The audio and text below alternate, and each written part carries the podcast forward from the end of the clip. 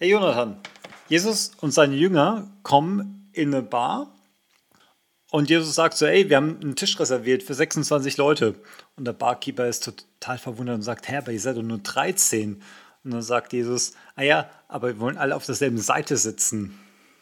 Ach so, wegen dem Bild vom letzten Abend mal. Okay, und damit herzlich willkommen zu unserem Podcast Buchbesprechung Bibel. Heute sind wir am Ende der Bergpredigt angekommen, bei Matthäus Kapitel 7. Und da würde ich sagen, starten wir gleich mit den ersten sechs Versen. Die sind bei mir überschrieben mit vom Richtgeist. Genau, bei mir heißt es verurteilt niemanden. also es geht hier schon ums Richten, ums Urteilen. Ähm, können wir klar rauslesen. Genau, ich weiß nicht, möchtest du mit deinen Gedanken loslegen? Kann ich gerne. Ich finde sehr spannend, dass deine Überschrift so anders ist, weil ich finde, die Aussage von den Versen ist auch nicht, dass wir niemanden verurteilen dürfen. Ich glaube, das ist was, was wir ob, äh, ab und zu mal da reinlesen oder rauslesen,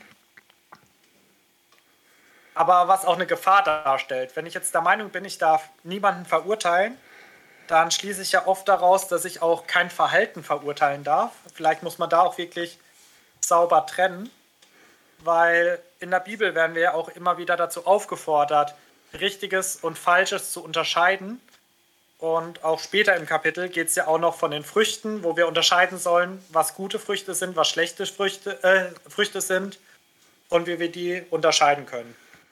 Genau, ich glaube, das ist eh das Spannende an diesen Versen, ne? dass es zum einen um, um das Urteilen und das Verurteilen geht und dass wir da sauber unterscheiden.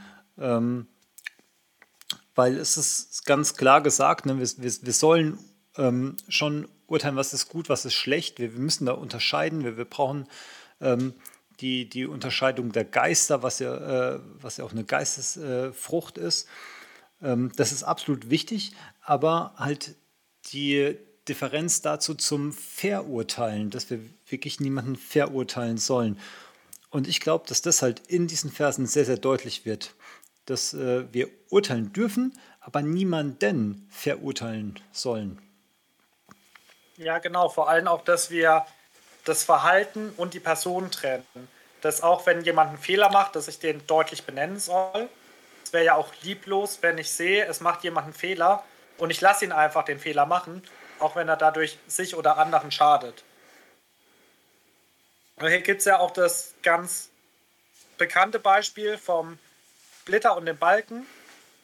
Und ich glaube, ich ertappe mich da auch immer wieder selber, dass ich mich dann lieber vornehm zurückziehe und sage, okay, dann richte ich lieber niemanden oder auch nichts und beurteile auch nichts, aus Angst, etwas zu verurteilen.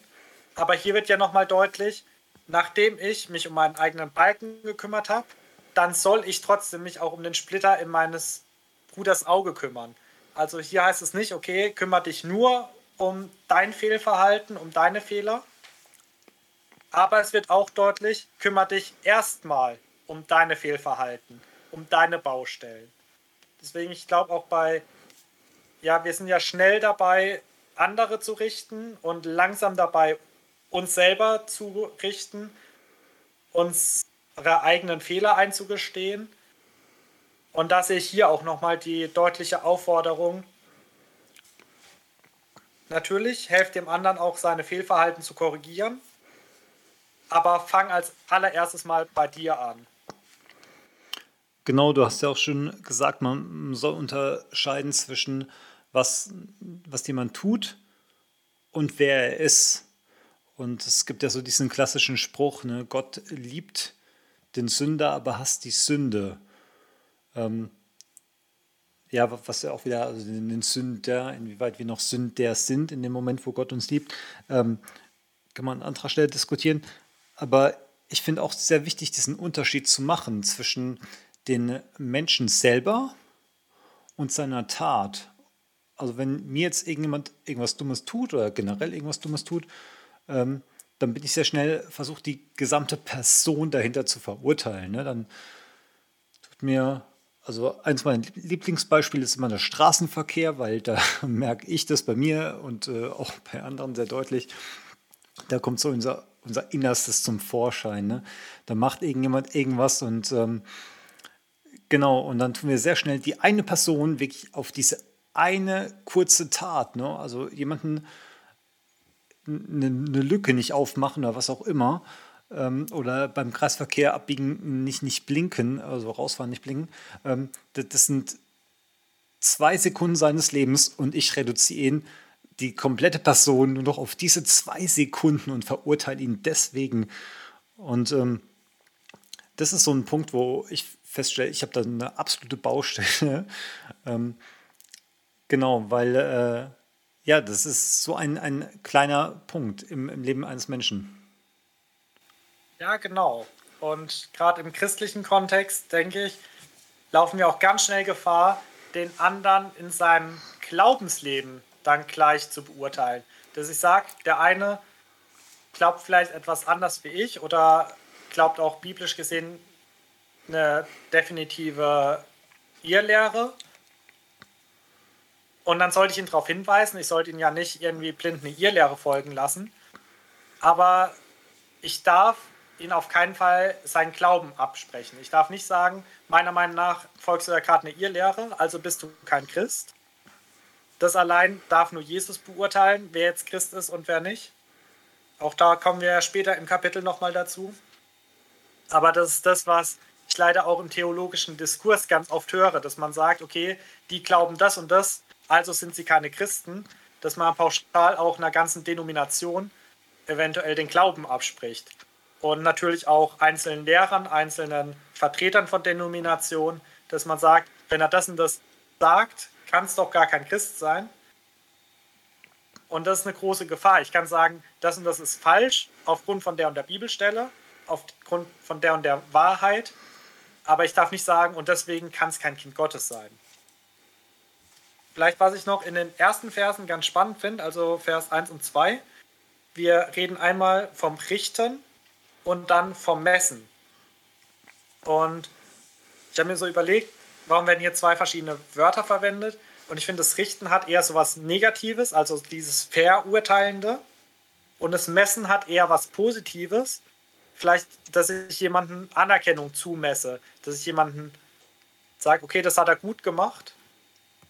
Und bei beiden heißt es ja, dass wir mit demselben Maß gerichtet werden oder auch dann zugemessen bekommen. Also wenn ich jetzt ein sehr enges Maß an jemand anlege beim Richten, dann wird es auch an mich angelehnt. Aber auch wenn ich ein sehr weites Maß zum Beispiel anlege bei Lob, bei Anerkennung, bei Ehre, dass das dann auch mir zuteil wird. Und dass ich deswegen nicht nur aufpassen soll, dass ich nicht sehr harte Urteile über andere spreche, sondern dass ich auch ermutigt werde, sehr positiv über Leute zu reden und positiv von ihnen zu denken. Ja, also es ist auch äh, ein Punkt, der mir sehr aufgefallen ist. Ich habe beim Durchlesen direkt an, ähm, was wir auch schon hatten, dass das Gebot der Liebe denken müssen. Ja, also, dass, dass wir liebevoll mit anderen umgehen und denen auch eher mal was durchgehen lassen, wo wir vielleicht, wie wir es ja schon bei den Seligpreisungen von hatten, vielleicht das Recht hätten, uns, uns gegen aufzulehnen äh, oder halt unsere, unsere Rechte einzufordern.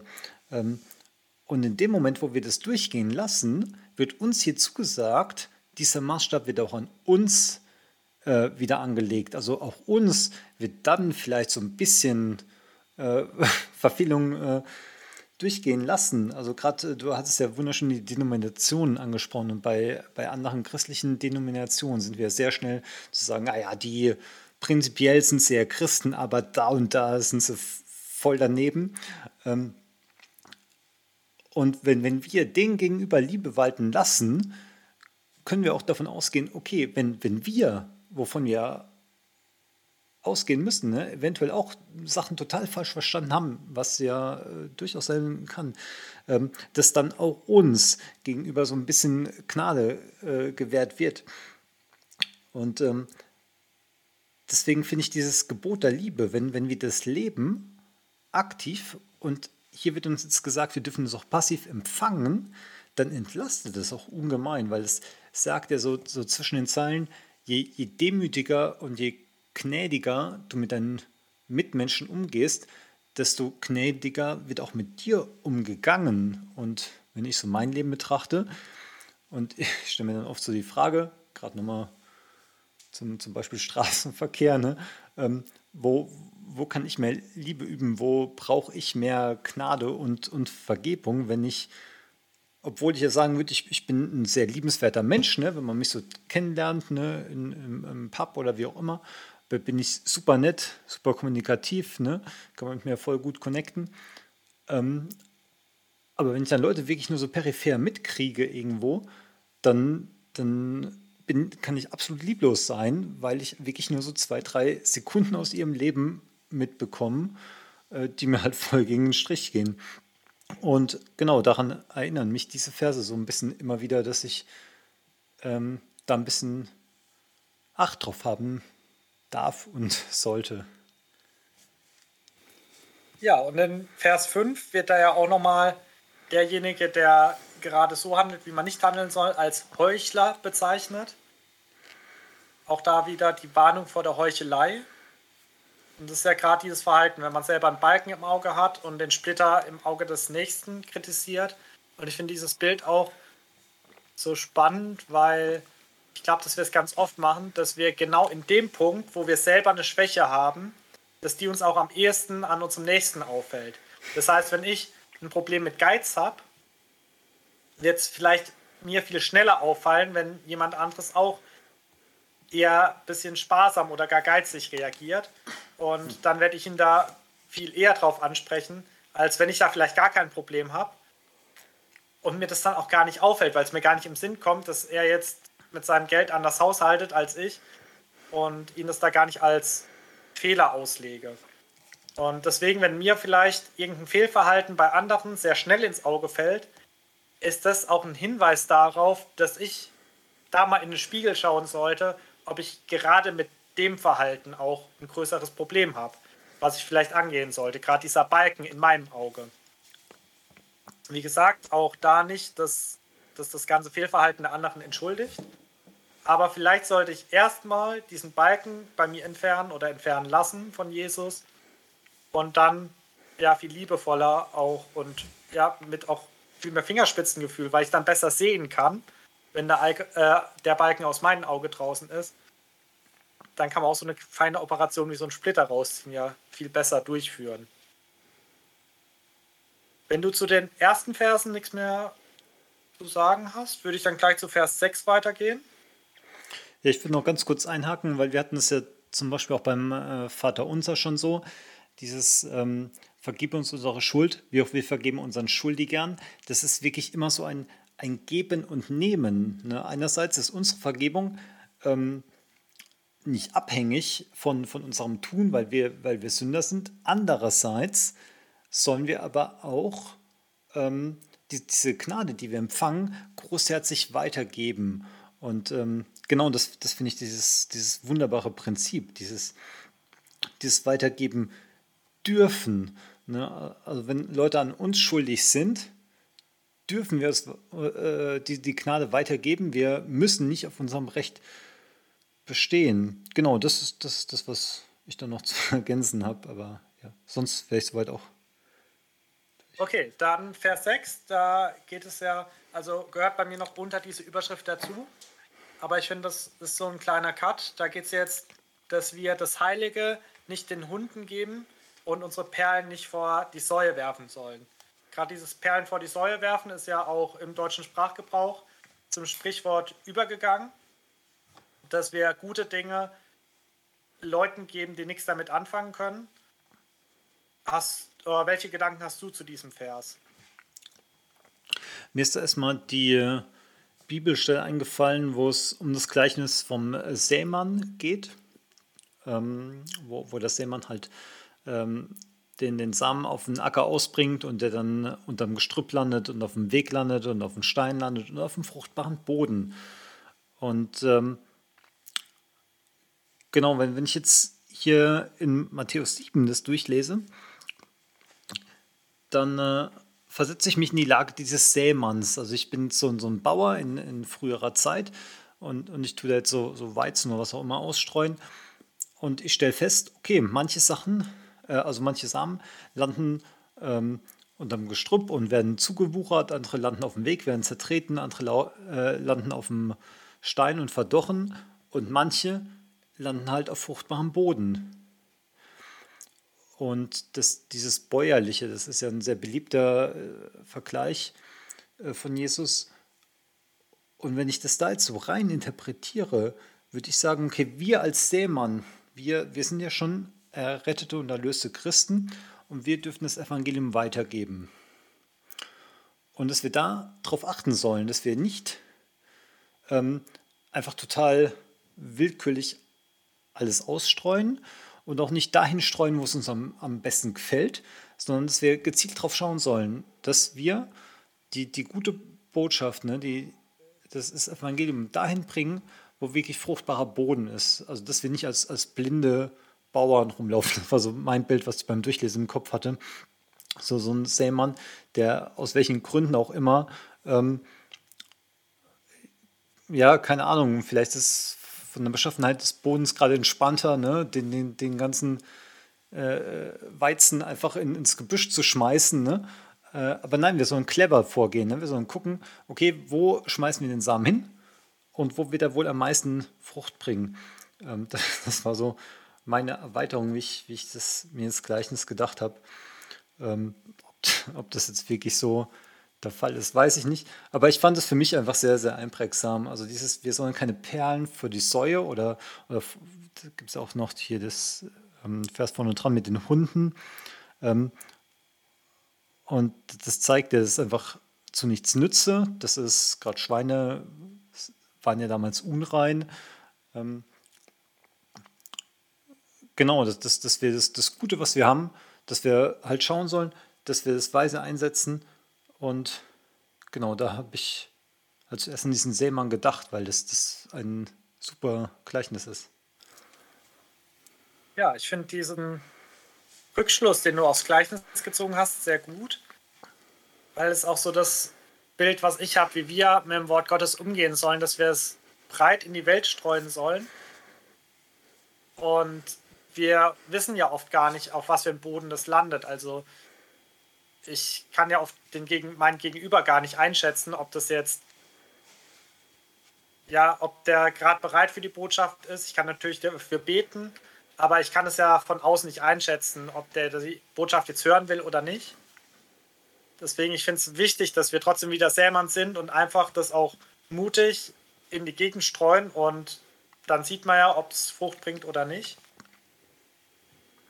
Aber was ich hier so aus dem Vers 6 ein bisschen rauslese, ist, dass wir nicht verpflichtet sind, wenn wir merken, da tritt jemand das Wort Gottes mit Füßen, dass ich da auch ein bisschen davon befreit werde, dass ich da nicht immer wieder zu dem hingehe und mich dann am Ende noch wie es hier im Vers auch steht, beißen lasse. Also, dass einerseits dieses Wertvolle, mein Heiliges, nicht zertreten wird. Und ich glaube, jeder von uns kennt auch so Leute, die sich einfach drüber lustig machen, wenn wir Zeugnis von unserem Glauben geben. Und einerseits denke ich auch, es ist nicht schlecht, wenn wir denen trotzdem weiterhin Zeugnis geben. Aber wenn ich einfach merke, das belastet mich extrem, dann finde ich, ist dieser Vers auch so, dass er mich ein bisschen davor befreit. Genau, dass man es einfach in Liebe stehen lassen kann, aber da halt nicht all seine, seine Kraft investiert. Ja, genau. Also, so wie der Seemann, der vielleicht auch einen begrenzten Beutel hat und nicht unendlich Samen da hat. Natürlich, wir können uns da auch von Gott immer wieder füllen lassen, aber manchmal haben wir auch begrenzte Kraftkapazitäten an Zeit, an Energie. Und ja, wie gesagt, ich sehe diesen Vers einfach so auch ein bisschen als, als Befreiung, dass wenn ich merke, nicht nur das fällt mir schwer, aber es bringt Frucht, dann würde ich sagen, dann ist es vielleicht gerade mein Auftrag hinzugehen und weiterzusehen, weil es ja Frucht bringt. Aber wenn ich einfach merke, es fällt mir schwer, ich werde gebissen und das Heilige wird zertreten, da wird Spott drüber gemacht, die lachen mich, nicht nur mich, sondern die lachen auch die Bibel, die lachen Gott aus, dass ich da auch einfach sagen kann, gut, dann ist es gerade nicht an der Zeit. Ich kann weiter für sie beten, aber ich muss ihnen nicht weiter das Wort predigen. Okay, dann würde ich einfach weitergehen zu den nächsten Versen. Die nächste Überschrift ist bei mir Vers 7 bis 11 von der Gebetserhörung. Möchtest du mit deinen Gedanken einsteigen? Dann würde ich ergänzen. Genau, also ich, ich tue mich jetzt überschriftentechnisch tatsächlich, da ich ja am Anfang doch die alte Luther-Übersetzung hatte, jetzt auch ein bisschen an der Hoffnung für alle orientieren. Und ähm, hier ist die Überschrift: Gott erhört Gebete. Und ähm, genau, es, es, geht halt darum, wie, wie gut Gott ist ne? und das, dass er uns immer mit allem ausrüstet, was, was wir brauchen. Und ähm, ich finde diesen Vergleich so, so greifbar zum einen, weil ähm, er sagt hier, ne, welcher Mensch würde seinem Kind was Schlechtes geben, ähm, obwohl wir als Menschen ja schon so hartherzig sind im Vergleich zu Gott. Und genau, ähm, das ist für mich halt so greifbar, weil ich, ich habe halt so, so Beispiele immer sehr, sehr gerne, die, die ich verstehe und, und Gott ist halt so weit über meinem Verständnis. Das ist so, so ein menschliches äh, Bild, das passt mir ganz gut. Und dieses, wenn wir Menschen, die wir schon so böse sind, ja absolut gut zu unseren Kindern sind, ne? wenn, wenn du irgendwelche jungen Eltern siehst, ne? die, die würden alles für ihr Kind tun, ne? ausnahmslos. Und ähm, wie viel mehr würde Gott für uns tun? Und ähm, im, im, mathematischen Sinne würde man das, das, das Minorantenkriterium nennen. Also wenn, wenn du schon das Niedrigere erfüllst, dann ist das, das, das, das äh, Weitere auch schon erfüllt. Und meine erste Überlegung beim, beim Durchlesen war so ein, ey, das klingt doch total logisch. Ne? Warum haben wir Menschen dann in Bezug auf Gott so krasse Vertrauensprobleme? Ne? Weil wir lesen es und denken, ah ja klar, jeder, jeder gute Vater gibt sein Kind doch was zu essen, wenn, wenn es um Essen bittet und äh, hier nicht ein Stein, was, was echt hartherzig wäre. Ähm, und wenn Gott jetzt noch viel lieber ist, warum haben wir dann so Probleme, Gott zu vertrauen? Und da hat mir auch wieder das, das Bildnis geholfen mit dem Vater und dem Kind. Weil jetzt so in die Rolle eines, eines liebenden Vaters können wir uns vielleicht ein bisschen hineinversetzen, aber wer sind wir jetzt gegenüber Gott? Wir sind ja dann die Kinder. Und wenn man mal an so ein wirklich störrisches Kind in der Pubertät denkt, ne, was irgendwas haben will und der Vater sagt vielleicht Nein aus guten Gründen, weil liebende Eltern sagen Nein zu Sachen ne? äh, aus gutem Grund, die wir aber als Kind gar nicht verstehen. Und so kann es halt sein, dass Gott uns auch mal Gebete nicht erhört, wo, wo wir doch denken, hey, der, der, ist so ein liebender Vater, der muss uns doch jetzt das Gebet erhören. Ne? Und das fand ich einfach ganz, ganz spannend, mir das zu überlegen. Ne? Wie bin ich jetzt in, in dieser Kinderrolle? Ne, will ich so ein, so ein störrisches Kind sein, was auf dem Boden liegt und mit den Fäusten äh, um sich schlägt und sagt, ich will aber, ich will aber, ich will aber. Ne? Oder will ich ein vernünftiges Kind sein, was auch ein Nein vom Vater akzeptiert? Und wenn der Vater sagt, nee, das ist jetzt gerade nicht gut, oder? Was, was, ich auch äh, finde, sehr, sehr wichtig ist, das ist gerade nicht der richtige Zeitpunkt, weil wir Menschen haben oft ein Problem mit dem Zeitpunkt, was wir wollen wollen wir jetzt sofort. Ähm, genau, aber das hatten wir auch schon. Ähm, und das finde ich einfach dieses, dieses Übertragende. Ne? Wie bin ich an, an Stelle eines Kindes? Ähm, kann ich mich sehen als Kind eines liebenden Vaters mit dem Vertrauen, also für mich ist das auch wieder eine Vertrauensfrage, äh, mit dem Wissen, ja, der Vater weiß, was gut für mich ist und ich bitte ihm, und wenn er es mir gibt, dann ist gut. Und wenn, wenn er es mir nicht gibt, dann, dann hat er seine absolut logischen Gründe dafür. Und dann muss ich ihm nicht böse deswegen sein. Ja, ich fand den Vertrauensaspekt sehr spannend. Und vor allem fand ich sehr gut, dass du auch erwähnt hast, dass Gott manche Gebete mit einem Nein beantwortet oder mit einem noch nicht. Weil ich glaube, dass gerade diese ersten beiden Verse, also 7 und 8, manchmal sehr fehlinterpretiert werden, so nach dem Motto, wenn du irgendwas nicht hast, nicht gefunden hast, nicht bekommen hast, dann hast du einfach noch nicht genug gebetet. Dann, oder warst noch nicht vertrauensvoll genug und hast noch nicht genug Vertrauen in Gott gesetzt. Weil es steht ja, wer sucht, der findet. Wer anklopft, dem wird aufgetan. Und nicht dem wird manchmal aufgetan, sondern es ist einfach eine Tatsache. Und ich finde es ganz interessant, dass in meiner Bibel bei den Versen ein Querverweis ins Buch Jeremia ist. Jeremia 29, Verse 13 und 14. Ich lese 13 und 14a. Da sagt äh, Jeremia, oder also Gott durch Jeremia, ihr werdet mich suchen und finden, denn wenn ihr mich von ganzem Herzen suchen werdet, so will ich mich von euch finden lassen, spricht der Herr. Und das finde ich so ein wichtiger Punkt, dass wir nicht irgendwas finden, nichts Materielles, nicht ich habe einen Kugelschreiber verloren und hier steht, wenn ich ihn suche, dann finde ich ihn. Es kann sein, dass der Kugelschreiber einfach weg ist. Oder auch, wenn ich irgendwie Erfolg suche und wenn ich jetzt nur genug suche und Gott darum bitte, dann kriege ich das auf jeden Fall. Es ist hier wirklich auf Gott bezogen und ich denke auch auf seinen Willen und vielleicht auch noch auf seine Weisheit, dass wenn ich ihn darum bitte, sehen wir zum Beispiel im Jakobusbrief, dass wenn wir Gott um Weisheit bitten, dann wird er sie uns auch geben. Und hier diese Parallelstelle zu Jeremia, der einfach nochmal darauf hinweist, wenn wir Gott suchen, dann werden wir Gott finden. Das finde ich hier so wichtig. Und auch dann die weiteren Verse, also 9 bis 11, da geht es ja auch nicht um irgendwie Luxusartikel, es geht nicht um eine Yacht, es geht nicht um ein Segelboot, sondern es geht um Brot und Fisch. Also so das, was wir zum täglichen Leben brauchen, das, was damals im Alltag einfach Grundnahrung war. Die haben am See gelebt, die haben gefischt und dann haben sie halt Brot und Fische gegessen und da auch wieder, wenn wir Gott um das Nötige, um das, was wir wirklich brauchen, um das, was er uns geben will, bitten und nicht unbedingt um das, was wir wollen, weil es Luxus wäre. Ja, weil es war auch so eine Frage, die ich mir beim Durchlesen gestellt habe. Ähm, da heißt es, wir sollen Gott bitten. Und direkt danach auch, er weiß ja, was wir brauchen. Und da ist natürlich die Frage naheliegend, ja, warum sollen wir jetzt jemanden bitten, der schon weiß, was wir wollen?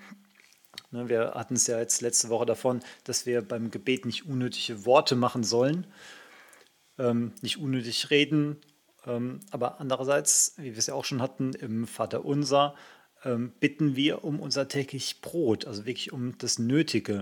Und das ist natürlich die Frage, warum sollen wir jetzt bitten, wo wir doch genau wissen, er weiß es schon. Ne? Also ein Vater, wenn oder Eltern generell, wenn, wenn das Kind schreit, weil es Hunger hat, dann, dann, dann geben die ihm Essen. Aber wenn das Kind jetzt ein, zwei äh, drei, vier Stunden irgendwie nicht schreit, dann werden sie trotzdem irgendwann auf die Idee kommen, ah, wir bieten dem mal was zu essen an. Ne? Ähm, also wozu sollen wir bitten? Das ist so eine Frage, die ich mir gestellt habe und ähm, meine Überlegung war dazu, wenn man bittet, dann führt es auch zu Dank, weil man es nicht als selbstverständlich wahrnimmt, weil ich bitte für was und es wird mir gegeben und dann, dann kann ich das in Korrelation setzen. Wenn einfach die ganze Zeit immer mein täglich Brot kommt, ohne ich für bitte, ne, einfach jeden Tag, das steht vor der Haustür, dann verliere ich als Mensch schnell den Bezug dazu, ähm, woher das kommt ne, und wer mich gerade versorgt. Und deswegen ist, denke ich, dieses Bitten auch nicht für Gott da. Also Gott braucht nicht das Bitten, äh, sondern wir. Ähm, Genau, einfach damit, damit wir auch diese Beziehung zu Gott ähm, ja, am Leben halten. Ja, das stimmt. Und auch gerade dieses Suchen, glaube ich, auch ganz wichtig, weil sehr oft vergessen wir, vergesse auch ich im Alltag nach Gott zu suchen. Weil wir meinen, ja, ich, ich habe ja Gott schon, warum soll ich ihn überhaupt noch suchen? Aber diese täglichen oder auch diese ja immer wiederkehrenden Erfahrungen mit Gott, da muss ich mich halt auch doch manchmal auf die Suche begeben. Und es kann ja helfen, wenn ich einfach meinen Alltag auch mit offenen Augen gehe, wenn ich schaue, was mir Gott wieder geschenkt hat, wo mir Gott begegnet ist wenn ich regelmäßig die Bibel aufschlage und drin lese in seinem Wort und ihn suche, dann wird er mir auch begegnen. Und auch diese Zusage wieder, Gott suchen, dann werden wir Gott finden und nicht irgendwie was Materielles. Und ja, genau, da ein Punkt mit dem Bitten, dass wir uns da auch wieder unserer Abhängigkeit bewusst machen und dann auch wieder Dankbarkeit empfinden können. Ich glaube, das ist einfach so wichtig. Wollen wir dann weitergehen? Okay, du hast noch was? Genau, ich habe noch eine, äh, eine, eine Geschichte, an die ich äh, auch noch denken musste bei der Bibelstelle. Und zwar, als ich mir es äh, überlegt hatte, wie es ist, so als Kind zu sein von einem Vater, der es gut mit einem meint und man weiß, okay, es wird um alles sich gekümmert und ich, ich muss um nichts Sorge tragen. Und wie ich vorhin schon ein bisschen habe anklingen lassen, eins der großen Probleme, die wir Menschen haben, ist Zeit. Wir leben in einer sehr begrenzten Zeit und deswegen wollen wir alles schnell, weil lieber ich habe was jetzt als erst in fünf Jahren, weil dann ist mein Leben ja schon zum 16. rum oder wie auch immer. Und da gibt es eine, eine schöne Geschichte von Corrie ten Bohm. Die hat mal ein ähnliches Problem gehabt, wie, wie, also was Gottvertrauen angeht, und ähm, hat es ihrem Vater erzählt. Und ihr Vater ist ein super cleverer Mensch. Der hat sie dann gefragt: Okay, Corrie, wenn wir äh, in, die, in die nächste Stadt fahren mit dem Zug, wann gebe ich denn das Zugticket? Und dann sagt sie, ah ja, äh, kurz bevor wir in den Zug steigen, ne? oder halt äh, eventuell auch erst kurz bevor der Schaffner bei uns ist. Ne? Und dann hat er gemeint, ah ja, genau so ist es ist mit Gott. Er gibt uns das, was wir brauchen, dann, wann wir es brauchen. Und ähm, das finde ich so eindrücklich, weil als, als Menschen wollen wir alles schon jetzt haben, wie so ein ungeduldiges Kind. Wenn, wenn du mit deinem Kind irgendwann am Nachmittag irgendwo hinfährst mit dem Zug, dann gibst du dem die Fahrkarte nicht schon am, am Morgen, wenn du weißt, okay, wir werden vormittags noch auf dem Spielplatz rumrennen, weil das Kind wird die Fahrkarte definitiv verlieren.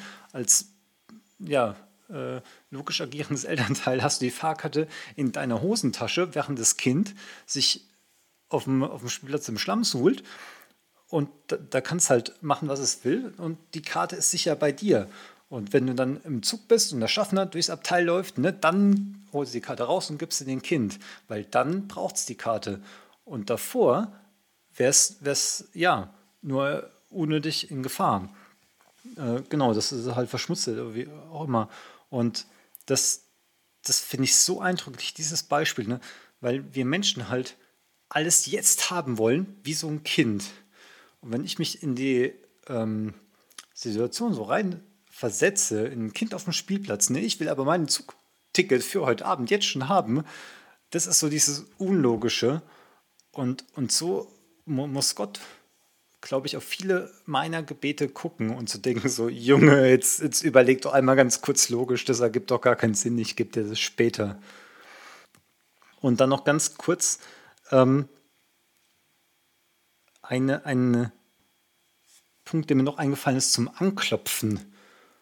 Und zwar haben wir im Deutschen ja dieses Sprichwort auf Holz klopfen. Wenn wir uns irgendwo unsicher sind, ne, dann, dann gibt es dieses zum Teil, ich weiß gar nicht, wo es herkommt, ob es wie, wie aberklöppisch das jetzt ist, dieses lieber auf Holz klopfen. Ähm, und da hatte ich noch den kurzen Gedanken dazu, wie viel schöner ist es zu überlegen, ah, ich klopfe bei Gott an. Ne? So, so dieses im Kopf haben, ich, ich klopfe einfach mal bei Gott an, statt, äh, ja, ich, ich tue mal auf, auf Holz klopfen genau, das, das war, war noch ein Gedanke, den ich zu den Versen hatte. Ja, ich glaube, das auf Holzklopfen ist wirklich was sehr Abergläubisches. Weiß gerade aber auch nicht genau, wo das herkommt. Aber stimmt, wenn man einfach diese abergläubische Tradition mit einem für sich guten christlichen Inhalt füllt, um sich da auch immer wieder zu erinnern, dass wir gerade ja auch alles von Gott erbeten dürfen, auch wenn wir es nicht gleich kriegen oder auch, was ich einen ganz wichtigen Punkt finde, vielleicht auch gar nicht bekommen. Weil vielleicht, um in deinem Bild zu bleiben, ich finde es sehr passend von diesem ja, störrigen Kind. Wie oft bitten Kinder auch um echt dumme Sachen? Sachen, die gar nicht gut für sie wären. Also hier geht es ja auch nur darum, ein Kind, was um nützliche, um gute Sachen bittet, also was zu essen, natürlich ein Elternteil, was ein hungriges Kind sieht, wird dem was geben. Auch wenn Kinder sich da manchmal sehr undeutlich artikulieren, also je nachdem, so ein kleines Baby, das schreit halt und wenn die Windel nicht voll ist, dann wird man halt schauen, ob das Baby vielleicht Hunger hat. Aber je älter wir Kinder werden, je ja, größer unser eigener Ego auch wird, um desto mehr dumme Sachen bitten wir halt auch, die uns vielleicht gar nicht gut tun würden. Also vielleicht so im Kleinkindalter um Süßigkeiten, was einfach nicht gesund für uns ist. Wo Gott uns natürlich auch Freude gibt, aber er will nicht, dass wir uns schaden. Und manche Sachen gibt er uns vielleicht nur in Maßen, so wie Eltern ihren Kindern nur in Maßen Süßigkeiten geben. Aber manche, Teil, äh, manche Dinge wird er uns auch vorenthalten. Also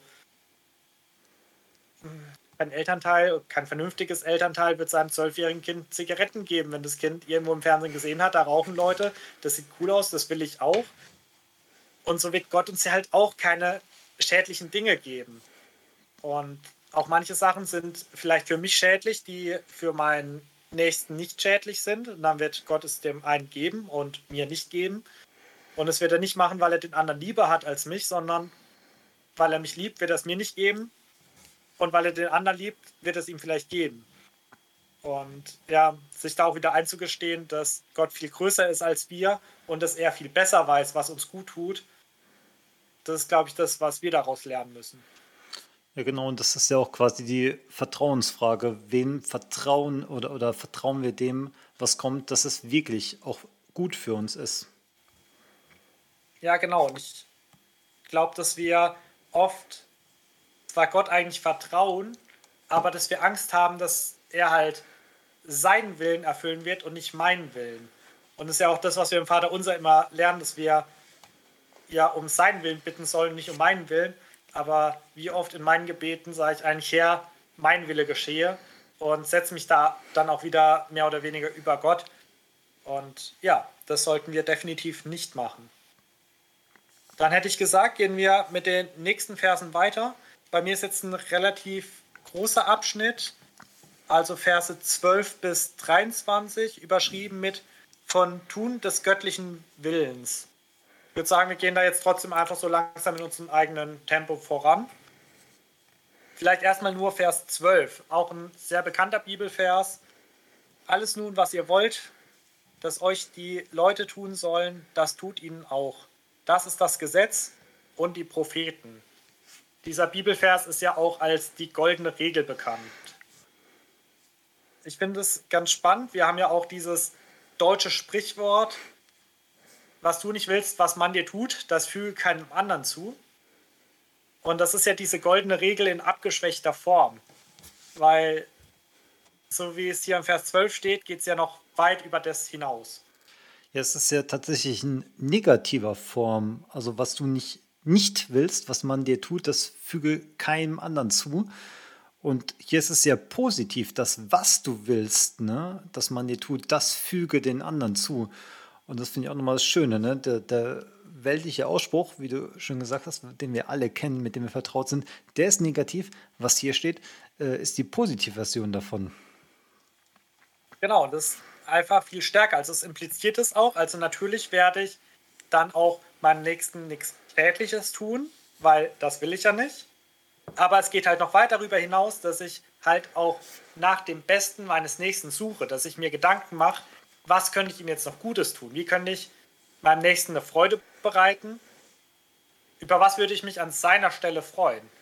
Und das finde ich einfach so was Schönes, dass wir mit offenen Augen auch durch die Welt gehen dürfen durch unsere Familie, durch unseren Freundeskreis, aber auch, ja, dass wir bei Fremden nachdenken können, wie kann ich denen jetzt einen Gefallen tun? Nicht nur, dass ich ihn nicht beleidige oder dass ich ihn anrempel, wie es ja nach dem Sprichwort wäre, das will ich nicht, dass mir getan wird, also rempel ich den anderen nicht an, sondern dass ich ihn vielleicht auch nett anlächle, dass ich freundlich grüße, weil ich mich ja auch darüber freue, wenn jemand mich auf der Straße freundlich grüßt. Und ja, wenn wir danach leben, also deswegen auch diese goldene Regel oder wie sie heißt auch, das ist das Gesetz und die Propheten. Wenn ich das einhalte, habe ich das ganze Gesetz und die Propheten, also eigentlich alles, was im Alten Testament steht, erfüllt. Weil ich werde automatisch den Leuten nichts Schlechtes tun, ich werde automatisch ihnen Gutes tun und ich werde selbstlos sein. Genau, und äh, du hast ja schon gesagt, es ist ja so unsere goldene Regel, das ist auch vom oft zitierten Humanismus, ne? wenn, wenn alle Leute so leben würden, dann, dann wäre die Welt ein schönerer Ort, wie es so schön heißt.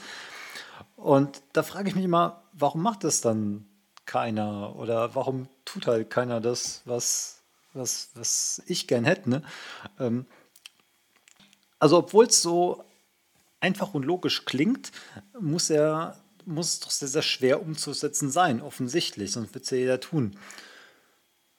Und ich denke, eins der Probleme ist der menschliche Egoismus. Also man, man denkt halt immer zuerst an sich und selbst wenn man diesen Egoismus überwindet, denkt man immer noch aus seiner eigenen Perspektive.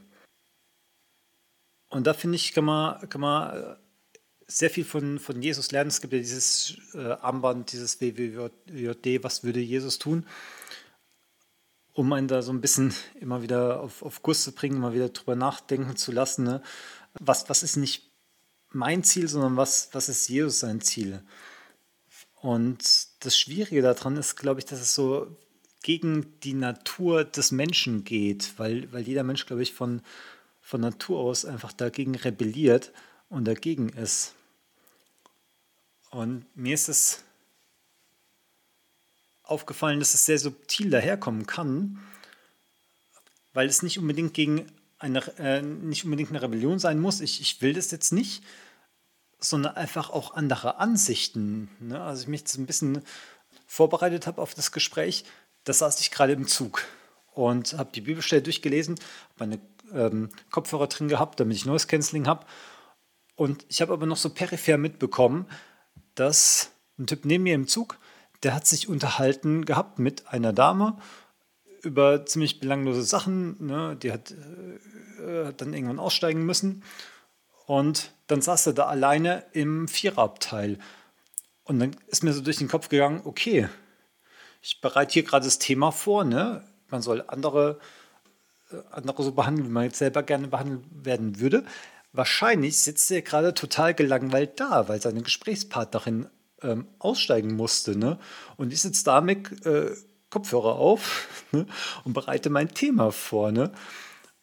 Und da ist ja auch so dieses, dieses Gegenläufige. Ich will meine Ruhe, ich will gerade mein Thema vorbereiten. Ich verbringe stundenlang im Zug. Ich, ich, ich habe da keine Zeit, mit, mit fremden Leuten zu reden. Und äh, der sitzt halt da, hat kein Buch zur Hand, kein Handy in der Hand, nichts. Ne? Ähm, der hätte einfach nur gerne jemanden vielleicht gehabt zum Erzählen. Ne?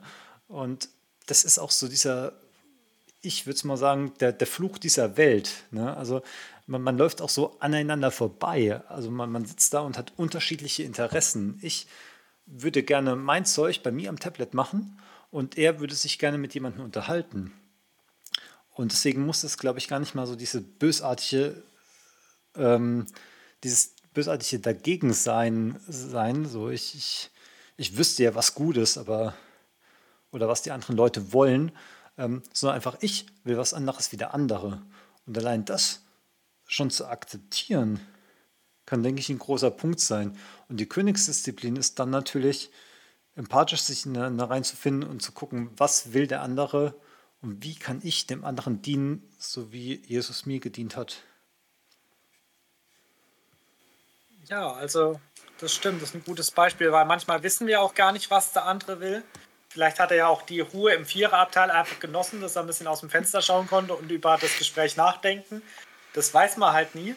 Ich glaube, manchmal redet man sich auch schön und sagt, okay, ich will gerade meine Ruhe, das heißt, der andere will bestimmt auch seine Ruhe.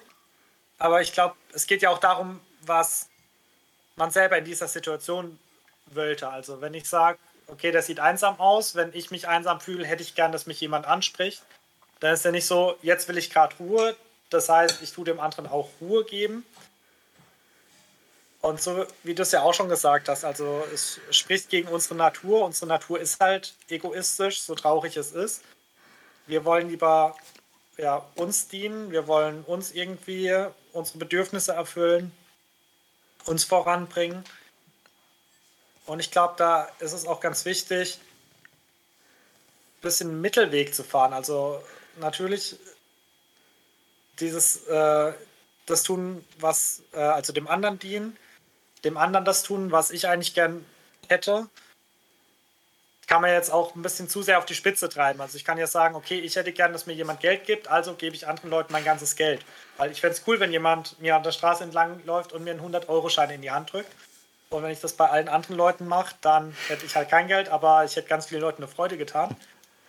Aber ich glaube, das ist einfach so was Grundsätzliches. Also ja, ist halt immer so die Gefahr, dass man es dann zu weit runterbricht und dann irgendwie nur noch auf dem, so wie wir es ja jetzt schon genannt haben, auf dieses weltliche Niveau runterbrechen, dass ich halt schaue, dass ich den anderen halbwegs mit Höflichkeit ähm, entgegenkomme. Und das meint Jesus ja da definitiv nicht, sondern er meint ja dieses Aufopfernde. Und wenn wir schauen, wie Jesus gelebt hat, auch dieses Beispiel fand ich von dir ganz gut, dieses Was würde Jesus tun? Wenn wir uns das im Alltag immer häufiger fragen würden, würden wir auch ganz anders mit unseren Mitmenschen umgehen.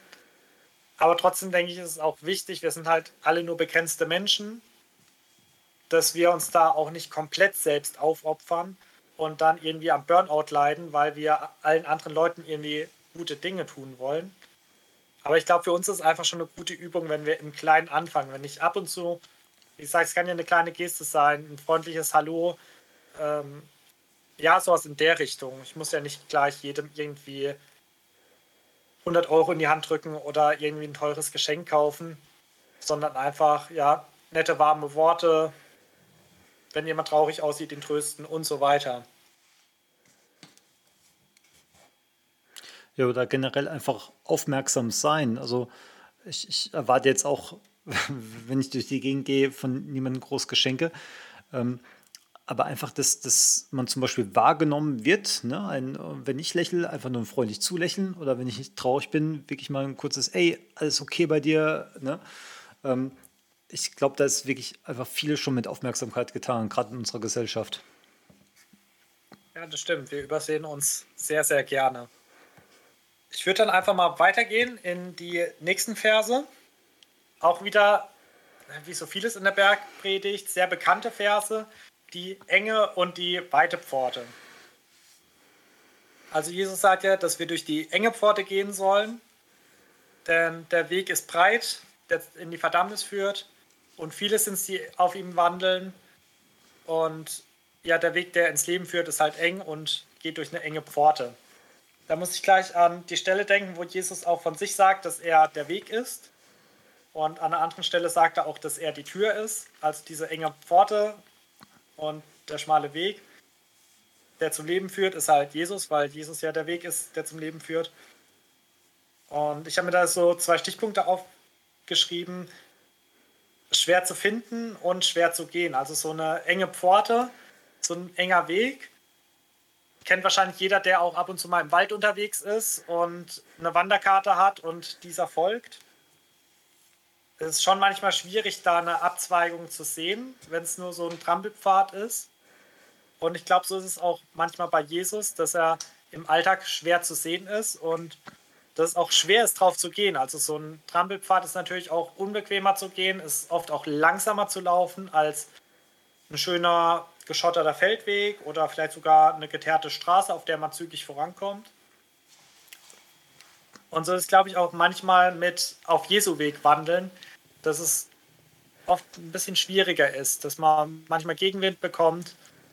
Und ja, es lohnt sich trotzdem. Ja, genau. Ich finde es ganz, ganz spannend, dass du gerade die, die Waldwanderwege ansprichst, weil da ist das, wo das mir persönlich wirklich ähm, am häufigsten so als, als dummer Spruch, als, als Witz äh, begegnet, wenn, wenn man gerade die Wahl hat zwischen einem kleinen schmalen Trail hochzulaufen oder einen großen breiten geschotterten, dass man sagt, ah, ja, eng ist die Pforte und schmal der Weg. Ne? Ähm, genau, also natürlich nicht ernst gemeint, aber das ist dann wirklich eine der, der häufigen Gelegenheiten, wo mir das äh, entgegenkommt, dass, dass man dann doch den, den kleinen steilen Weg gehen sollte. Ja, genau so als geflügeltes Wort und gerade auch in Verbindung mit der weiten Pforte, also äh, dem weiten Weg, das ist ja, da läuft man natürlich drauf. Und ich musste auch so ein bisschen dran denken, bei dem Bild, wenn ich jetzt entweder so einen Waldweg laufe oder halt auch auf einer Autobahn fahre und nicht konzentriert bin, mich vielleicht noch mit meinem Beifahrer unterhalte, dann kann es auch mal gut sein, dass, obwohl ich den Weg kenne, dass ich eine Abfahrt verpasse. Und das fand ich da einfach so ein passendes Bild dazu, dass wir auch manchmal diese enge Pforte verpassen. Also dieser weite Weg ist das, was man ganz natürlich läuft, wo man einfach drauf ist, wo man unterwegs ist, wo auch alle anderen unterwegs sind. Aber diese Abzweigung zu sehen und dann auch noch den Mut zu haben, die zu gehen, gerade bei so einem vielleicht ein Wanderbeispiel, diesen steinigen, steilen Weg, wo man vielleicht denkt, ah, nee, so viel Lust habe ich da nicht. Den Berggipfel muss ich doch nicht erreichen. Ich laufe vielleicht doch lieber in die nächste Gaststätte und trinke einen Radler. Aber hier geht es halt nicht um irgendwie ein schönes Erlebnis am Gipfelkreuz, sondern hier geht es um das ewige Leben. Und da lohnt es sich halt auch wirklich, ja, jedes Hindernis und jede Mühe auf äh, sich zu nehmen. Und das fand ich da so äh, wichtig auch. Und habe auch einen Ausleger gehört, der hat zu den Versen, zu dem Satz gesagt, wenn dich jemand fragt, was er tun muss, um verloren zu gehen, kannst du antworten mit nichts. Du musst gar nichts tun. Das läuft automatisch. Diese Autobahn oder der breite Weg, da läuft man automatisch drauf. Aber um mal rettet zu werden, da musst du halt die Kurve kriegen. Da musst du die Abzweigung nehmen. Da musst du ja aktiv werden. Ja, ich, ich, ich finde dieses Beispiel genial mit der Autobahn. Also ich habe gerade, als du es erzählt hast, habe ich so drüber nachgedacht, ne? Wenn, wenn Jesus heutzutage über die Erde laufen würde, hätte das Beispiel, äh, das Gleichnis vielleicht äh, so erzählt. Ne? Unauffällig ist die Autobahnabfahrt, die ihr nehmen müsst. Weil ich glaube, jeder, der, der mal längere Strecken mit dem Auto gefahren ist, kennt es. Ne? Wenn, wenn du nicht konzentriert bei jedem Schild drauf guckst, was da äh, steht, ruckzuck hast eine Ausfahrt verpasst. Von dem her finde ich, find ich das äh, Beispiel einfach auf unsere Zeit bezogen äh, ja einfach äh, super anwendbar. Und äh, was, was mir so aufgefallen ist, ähm, ich habe dir davor gesagt, beim Vers 12, dass ich, ich beim Durchlesen gedacht habe, hey, das ist doch super logisch, das ist extrem einfach, das ist ja so die goldene Regel, ne? das, das macht doch eh jeder. Ähm, dieses, was, was du nicht willst, dass man dir tut, das füge keinen anderen zu. Und jetzt heißt es, nur wenige sind die den, diesen schmalen Weg, diese äh, Pforte finden. Also offensichtlich ist es doch nicht so einfach. Also es ist einerseits eine, eine goldene Regel, die offensichtlich sehr leicht zu beachten sind, äh, ist, aber andererseits wird uns hier direkt gesagt, es sind nur wenige, ähm, die, die diesen Weg finden. Also offensichtlich wird ja wird er oft falsch gegangen, der Weg, oder, oder doch nicht gefunden. Ähm, und das finde ich daran so, so interessant, weil das was Offensichtliches ist, was aber übersehen wird. Und ich lese für mich daraus, dass man vor allem sein, seinen Weg reflektieren soll, dass man halt ähm, keine Sicherheit aus der, aus der Herde schöpfen soll, mit der man mitgeht. Das waren so meine Gedanken, wobei ich das Autobahnbeispiel deutlich besser finde. Ähm und ich habe da eine kleine Anekdote zu. Wir sind damals zu Gymnasiumszeiten hatten wir so, so einen komischen Film im Kino, sollte man angucken und hatten einfach nur äh, halt einen, Zeitpunkt, wann man da im Kino in der Stadt sein soll. Und wir sind in so einer kleinen Gruppe, wir waren vier, fünf Leute, ähm, sind wir halt dann losspaziert in, in die Stadt. Richtung Kino. Wir waren uns nicht genau sicher, äh, wo genau wir da jetzt am effektivsten langlaufen. Ähm, sind halt einfach mal losgelaufen mit ein, zwei kleinen Umwegen. Und irgendwann dreht sich einer von uns aus der Gruppe um und wir stellen fest, ey, unser ganzer Kurs ist hinter uns, ne? weil die uns einfach alle hinterhergelatscht sind. Ne? Weil, ah ja, klar, davon läuft einer Richtung Kino, ne? die müssen alle Richtung Kino. Ne? Da, ne? Und das ist halt so diese trügerische Sicherheit. Ähm, wenn einer vorne läuft, dann, dann können wir Verantwortung abgeben. Der wird wissen, wo es hingeht. Wenn, wenn ich falsch laufe, dann bin ich nicht alleine falsch, weil das ist ja so die Urangst des Menschen, ne? komplett alleine irgendwo zu sein ähm, und selber verantwortlich. Ne? Aber wenn, wenn ich jemanden hinterherlaufe, der, der ne, muss ja irgendeinen Plan gehabt haben ne? und zur Not, falls er einen Plan hatte und er dumm ist, ne? dann ist er der Dumme, nicht ich. Und Ähm, genau, das, das finde ich einfach dieses, dieses Sinnbildliche. Und ich habe da auch an die Bibelstelle denken müssen, wir sollen nicht Freunde der Welt sein, weil die Welt halt wirklich so tickt. Also wenn, wenn du merkst, du hast ganz, ganz viele Leute um dich, du, du schwimmst wirklich mit dem Strom, dann bist du im, im Mainstream, dann, dann, dann bist du eher halt eher weltlich unterwegs, wenn du nirgendwo aneckst. Wobei es ja heutzutage wahrscheinlich eh nicht mehr möglich ist, nirgendwo anzuecken. Ähm, genau, aber wir, wir merken halt, dass wir auf dem richtigen Weg sind, wenn es eine Gratwanderung ist, wenn wir uns selber reflektieren müssen. Hoppala, ich will nicht auf der einen Seite, hoppala, ich will nicht auf der anderen Seite. Also ich muss mich konzentrieren. Ne? Wo laufe lauf ich hin? Wo mache ich meinen nächsten Fuß? Ne? Ähm, aber trotzdem halt dem, dem Ziel entgegen. Und, und nicht einfach blind irgendeiner Masse irgendeinen breiten Weg hinterher und äh, so, so Hirn ausschalten und ich kümmere mich nur noch um, um meine Gedanken. Ich äh, bin, bin im Trott. Genau. Ja, das Wort Gratwanderung hat mich gerade auch so ein bisschen an so Alpenpfade erinnert und es ist ja wirklich, dass du da immer aufpassen musst, dass du nicht auf der einen oder auf der anderen Seite runterfällst. Ist da vielleicht auch nochmal einfach ein schönes Wort, um diesen schmalen Weg zu beschreiben, dass der, da ist halt auch leichter abzukommen. Also bei dem schmalen Weg ist leichter abzukommen als jetzt beim breiten Weg. Und ja, ich glaube, das ist auch so das, was ich mir äh, damit gemeint habe, mit dem schwer zu finden, schwer zu gehen und das, was ja auch sehr traurig ist, ist ja eine ganz traurige Wahrheit, die hier in der Bibel steht, dass ganz viele Leute den schmalen Weg nicht finden, dass sie auf dem breiten Weg unterwegs sind und dass sie in diese Verdammnis laufen, weil sie Jesus nicht erkennen. Also das heißt ja, dass Jesus sich jeder Person ein bis zweimal offenbart oder zwei bis dreimal sogar. Und also ist für jeden auch eigentlich eine bewusste Entscheidung, in diese Verdammnis zu laufen. Aber andererseits ist es halt auch sehr leicht, weil das alle machen, weil das bequemer ist und weil ja viele mitlaufen. Also auch da dieser Herdentrieb ist, glaube ich, wirklich auch so da eine sehr passende Anekdote dazu und die halt auch wirklich sehr schmerzhaft ist, dass so viele in diese Verdammnis laufen. Genau, und selbst wenn ich in die Verdammnis laufe, ich bin nicht alleine da, ich ähm, habe nicht die letztendliche Verantwortung, weil ich bin ja nur irgendjemand hinterhergelaufen. Ja, so denkt man vielleicht, aber letztendlich, ob ich alleine in der Verdammnis bin oder viele, das wird mich davor ja auch nicht schützen. Aber genau, das ist halt dieser Herdentrieb. Da muss ich jetzt auch gerade so spontan an Lemminge denken, die alle gemeinsam über die Klippe springen. Es springt auch keiner alleine ins Meer, aber trotzdem ertrinken sie. Und ja, also wie gesagt, diese traurige Wahrheit, die wir hier finden, ja, es hat mich auch wieder ein bisschen nachdenklich und betrübt gemacht, wie viele Leute, auch die ich kenne, die meiner Meinung nach noch auf diesem breiten Weg wandeln. Und ich glaube, das sollte uns auch immer wieder dazu ermutigen, auf diesen schmalen Weg hinzuweisen. Wir sind die Leute, die den Weg kennen, die drauf wandeln. Und deswegen haben wir auch die Verantwortung, da wirklich ich will nicht sagen, Werbung dafür zu machen, das hört sich immer so kommerziell an, aber darauf hinzuweisen, dass der breite Weg der falsche ist und der schmale der richtige. Also das Evangelium verkündigen und auf Jesus hinweisen.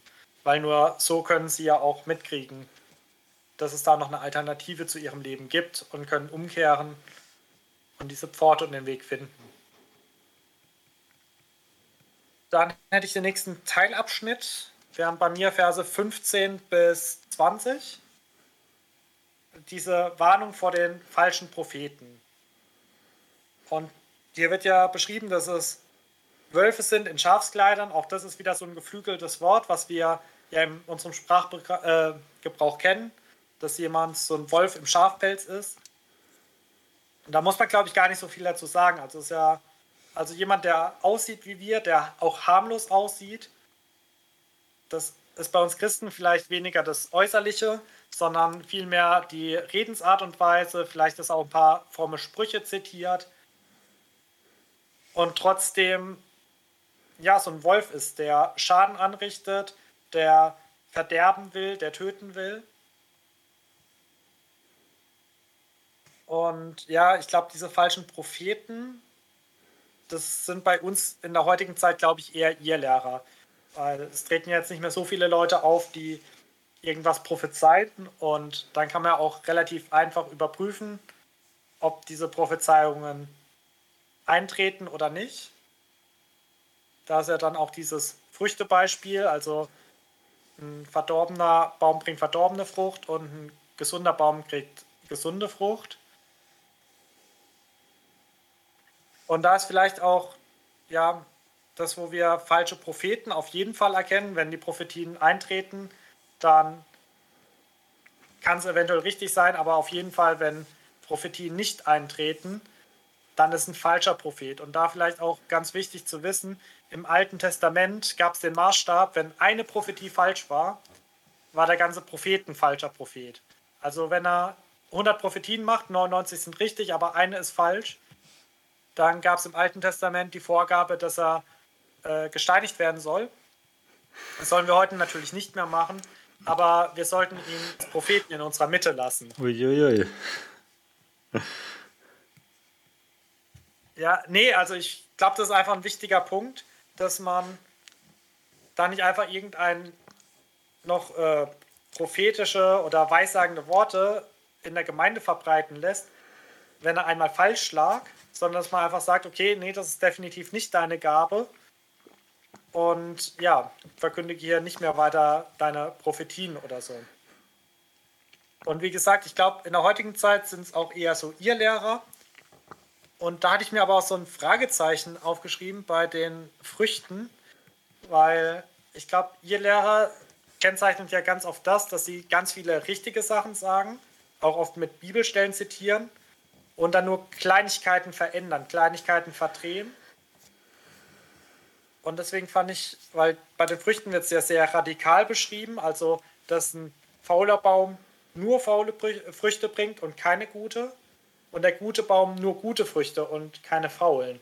Und das fand ich jetzt so ein bisschen schwer auf die heutige Zeit zu übertragen, weil die meisten ja doch irgendwie so viele gute Früchte bringen und ein paar faule oder viele faule Früchte bringen und ein paar gute. Aber dass jetzt ein Baum nur verdorbene Frucht bringt oder nur gute, das konnte ich mir gerade schlecht vorstellen. Hast du da vielleicht irgendeine Idee dazu? Ja, also ich habe mir äh, bei den Versen auch, auch natürlich die Frage gestellt, ne, dieses, ne, also, es klingt, klingt ja sehr einfach, ne? Nach dem Motto, ja, vor falschen Propheten braucht man keine Angst zu haben, man erkennt sie ja einfach an den Früchten. Ne? Und äh, das wäre wunderschön, wenn man jetzt halt wüsste, was sind diese guten Früchte. Und das Gemeine an, an falschen Propheten ist, wenn du nur auf deinen falschen Propheten hörst, dann verdreht der dir das natürlich und sagt, ah ja, du wirst wissen, was gute Früchte sind. Ja, meine Früchte sind gut. Ne? Und ähm, ich glaube, dass sehr viele Sekten auf genau dieser Basis gewachsen sind, dass wirklich äh, Leute ihr Tun als gut abgetan haben und es als gut angenommen wurde und dann auch nicht weiter hinterfragt wurde, weil, äh, ah ja, was der macht, ist ja gut, weil er sagt ja, dass es gut ist. Und da finde ich es halt super wichtig, dass wir eine externe Referenzquelle haben und dafür haben wir halt die Bibel. Und mir ist bei Früchten halt gleich die Frucht des Geistes eingefallen, ne, wie wir es im Galaterbrief lesen.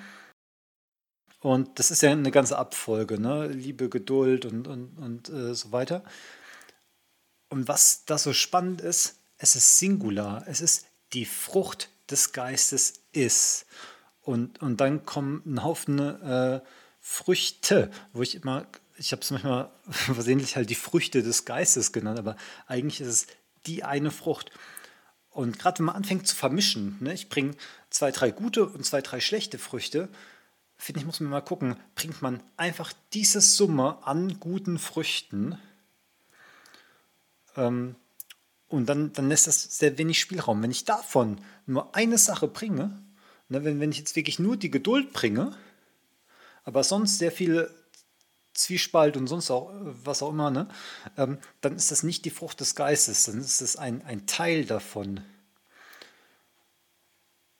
Und ähm, genau so, so würde ich das für mich ein bisschen auslegen, wobei das jetzt natürlich auch nicht das, das Nonplusultra, so erkennst du jeden, ja, falsche Propheten hassen diesen Trick. ähm, genau, aber was ich für mich auch noch so mitgenommen habe, ist, da ist es halt wichtig, über den Tellerrand rauszugucken. Ne? Was sagen Prediger aus anderen Gemeinden? Ne? Was, was lehren andere Denominationen? Ne? Was, was gibt es noch? Damit man halt nicht so, heutzutage würde man sagen, in, in seiner Bubble, in seiner Informationsblase gefangen ist, damit man das halt überprüfen kann. Genau, und damit halt weniger Gefahr läuft, beziehungsweise mehr, mehr Referenzen hat, um wirklich die, die Früchte auch zu überprüfen, ob es, es gute Früchte sind oder ob man sich komplett davon abwenden sollte. Ja, doch. Also das mit dem, dass man es auf jeden Fall von außen oder so einen Blick von außen einnehmen muss, finde ich einen sehr guten Gedanken. Und was mir gerade bei Früchte gekommen ist, ist auch was, was ein bisschen Zeit braucht. Also, dass ich da nicht sage, okay, das war jetzt einmal gut, das war jetzt einmal ein schlauer Satz, sondern dass ich auch immer wieder schaue, ist es immer noch gut? Ist, ja, bringt dieser Prediger immer noch gute Frucht vor sich oder ja, hat es nur einmal gut angefangen und sieht jetzt schlecht aus? Und ja, dass man diese Frucht vielleicht leichter erkennen kann als den Propheten im Schafkleid ich glaube auch, dass wir einfach wachsam sein müssen, also wachsam sein und bleiben müssen, weil dieses Wolf im Schafkleid ist ja dieses Versteckte und die Frucht ist dann eher das, was an, ans Tageslicht kommt. Aber ich glaube, auch da ist manchmal die Unterscheidung zu treffen ein bisschen schwierig. Aber die Frucht des Geistes mit den unterschiedlichen Ausprägungen, dass wir die da auf jeden Fall als Maßstab anlegen sollen. Und da auch wieder in besonderer Form vor allem die Liebe, glaube, das ist wirklich wichtig, dass wir einfach schauen, ist es von Liebe getragen, was einer macht, natürlich auch von Wahrheit und alles, was dann sonst noch dazugehört. Manchmal kommt einem ja etwas lieblos vor, obwohl es nur die Wahrheit ist, vielleicht in etwas direkter Form, aber trotzdem ja eine Wahrheit, die ich brauche, weil ja auch nur die Wahrheit mich frei machen kann. Ja, genau, die, die Liebe ist ja auch, äh, zählt ja auch zu der Frucht des äh, Geistes, aber ich finde, die Liebe hat halt nochmal einen besonderen Stellenwert, weil Gott sagt ja von sich selber, er ist die Liebe. Also wer, wer Liebe ist, der, der handelt ein, ein, Stück weit göttlich, wer, wer liebevoll handelt.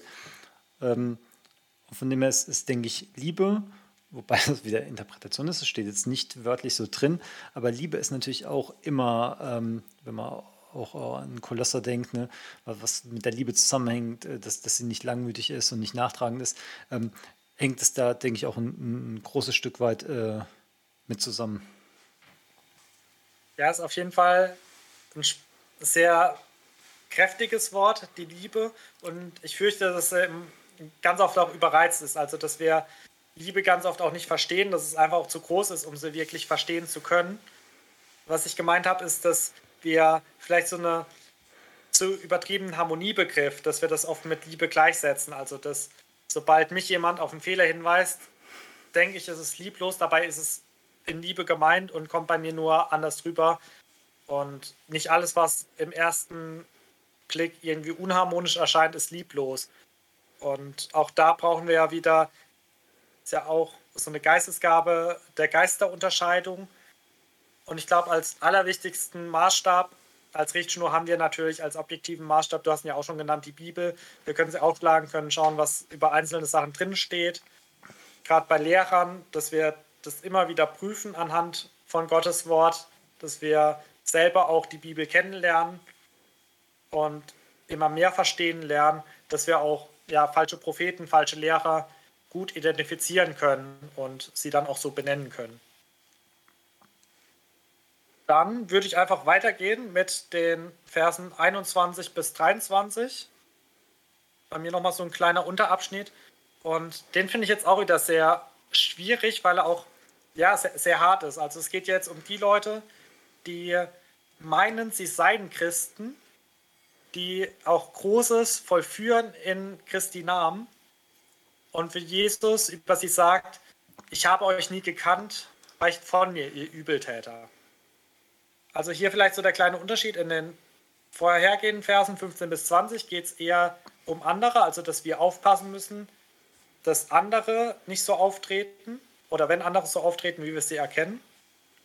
Und ich finde dieses, diese Verse 21 bis 23 ist eher, passt auf, dass ihr nicht so seid. Seid keiner von diesen, die sagen, in deinem Namen habe ich das und das und das gemacht, Und im Vers 21 steht ja auch, ähm, dass die ins Himmelreich kommen, die den Willen tun meines Vaters. Also wir sollen Gottes Willen tun und dann kommen wir ins Himmelreich und es wird viele geben, die Jesus Herr Herr nennen und sagen, in deinem Namen habe ich das und das gemacht. Und ich habe mir dazu aufgeschrieben, also erstmal sein Willen, das hat mich wieder ans Vater unser erinnert, dein Wille geschehe. Und da versuche ich dann natürlich auch tatkräftig mitzuwirken, dass Gottes Wille geschieht hier auf Erden. Also fange ich an, seinen Willen auch umzusetzen. Und noch ein Punkt, der mir da ganz wichtig geworden ist, ist, dass meine Beziehung zu Jesus viel wichtiger ist als mein Handeln. Also es sind ja wirklich auch krasse Dinge, die sie hier machen. Sie äh, treiben Dämonen aus, glaube ich, machen Wundertaten. Und das ist sowas, wo man eigentlich sagt, okay, wenn ich sehe, das macht jemand, denke ich sofort, okay, wow, das, das muss ein richtig überzeugter Christ sein. Und wenn ich mir jetzt so den Thron Gottes vorstelle oder vielleicht so ein bisschen klischeehaft diese äh, Himmelspforte, wo jeder rein will und man steht so in der Schlange. Und dann hört man, wie die Leute vor allem sagen, hey, ja, ich habe Dämonen ausgetrieben und ich habe große Wunder vollführt. Äh, Oder vielleicht steht ein anderer da und sagt, ich habe richtig gute Gottesdienste gehalten. Ich habe Erweckungspredigten gehalten und das sind bei der Frage, wer sich heute bekehrt, tausend äh, Finger hochgegangen. Oder irgendjemand sagt, ich äh, habe so eine gute Lobpreisband geleitet und tausende an Leuten haben mich gehört. Oder vielleicht steht jemand da und sagt, er hat einen richtig guten Bibel-Podcast geleitet und äh, da sind ganz viele Leute zum Glauben gekommen. Und was würde ich dann sagen, wenn ich in dieser Schlange stehe? Und ich glaube, das Wichtige ist, dass wir nicht auf unsere Taten hinweisen, nicht so wie die, die hier sagen, ja, ich habe das und das gemacht, sondern dass wir allein auf Jesus schauen, dass wir nur auf den Mann am Kreuz zeigen und sagen, ich habe nichts getan, damit ich irgendwie errettet werden kann. Alles, was ich habe, um Errettung zu bekommen, ist Jesus. Und ja, wie schon gesagt, also diese Beziehung zu Jesus ist viel wichtiger als meine Werke, mein, meine Taten. Natürlich, wie es auch hier in Vers 21 steht, ich soll seinen Willen umsetzen. Das hat ja auch wieder was mit Werken des Glaubens zu tun. Aber es ist halt keine Werkgerechtigkeit. Es reicht nicht irgendwie was Großes vorzuweisen. Und wenn ich eine gute Beziehung zu Gott habe, wenn ich ihn kenne, dann kennt er mich auch. Und dann wird er zu mir halt auch nicht das sagen, was dann Vers 23 zu diesen Leuten gesagt hat. Da wird er nämlich nicht sagen, ich habe dich nie gekannt, sondern er wird sagen, hey, mein Sohn, komm her. Ja, auf jeden Fall. Das sind super, super spannende Verse. Und ich fand deine, deine Gedanken dazu auch äh, sehr passend. Gerade das mit dem ähm, Vater Unser, wo du angesprochen hast, ne, wir wollen ja, sollen ja auch seinen Willen tun. Es geht hier um seinen Willen und nicht darüber, was wir rumerzählen, was wir Tolles gemacht haben. Ich habe dann noch mal ein bisschen an letzte Woche an Matthäus 6 denken müssen. Ne? Wenn wir ähm, fasten, wenn wir dies tun, wenn wir jenes tun, ne? ähm, sollen wir es nicht an die große Glocke hängen. Ne? Und das ist ja auch so ein bisschen, wenn man jetzt direkt losliest bei Vers 21, wer mich dauernd Herr nennt, ähm, also es sind Leute, die von sich aus irgendwas sagen. Also es ist nicht so, dass das Gott auf sie zukommt und sagt, ja, du hast ganz toll gefastet oder äh, du hast ganz toll gebetet, sondern es sind Leute, die von sich aus sagen, hier, ich habe aber, ähm, genau, und da habe ich für mich nochmal so diesen Bogen zu, zum letzten Kapitel äh, geschlossen. Ähm, wofür tun wir das? Tun wir das, um uns zu brüsten? Wollen wir uns groß machen? Also sagen wir, wir sollen groß werden, er aber so klein werden? Oder umgekehrt. Ne? Und das ist dieses, dieses ähm, Prinzip, was wir schon häufiger gesehen haben. Ne? Also wir sollen klein werden und er soll groß werden. Und egal wie krass die Taten sind, die wir in seinem Namen tun, und daran dürfen wir uns erfreuen. Ne? Das ist, ist was Wunderbares, das dürfen wir auf jeden Fall ausleben. Aber das ist nicht das, was unsere Identität vor ihm ausmacht. Ne? Vor ihm, wie wir es ja schon bei den Seligpreisungen hatten, sollten wir mit leeren Händen hingehen. Und, und egal wie viele Dämonen wir ausgetrieben haben, ich persönlich habe noch nie einen Dämon ausgetrieben, das wäre ziemlich krass, das will ich in meinem Lebenslauf. Nein, egal, ähm, das wäre wieder am, am, Thema vorbei. Auf jeden Fall, ähm, egal was, was wir krasses gemacht haben, wenn, wenn wir vor Gott treten, müssen wir einfach akzeptieren, wir sind Menschen und das hat alles überhaupt gar keinen Wert mehr. Und das ist einfach diese, diese Einstellung, die ja, wir, wir erreichen müssen und die uns Menschen halt so unglaublich schwer fällt, weil wir uns halt gerne äh, ja, brüsten, was wir doch alles Tolles gemacht haben.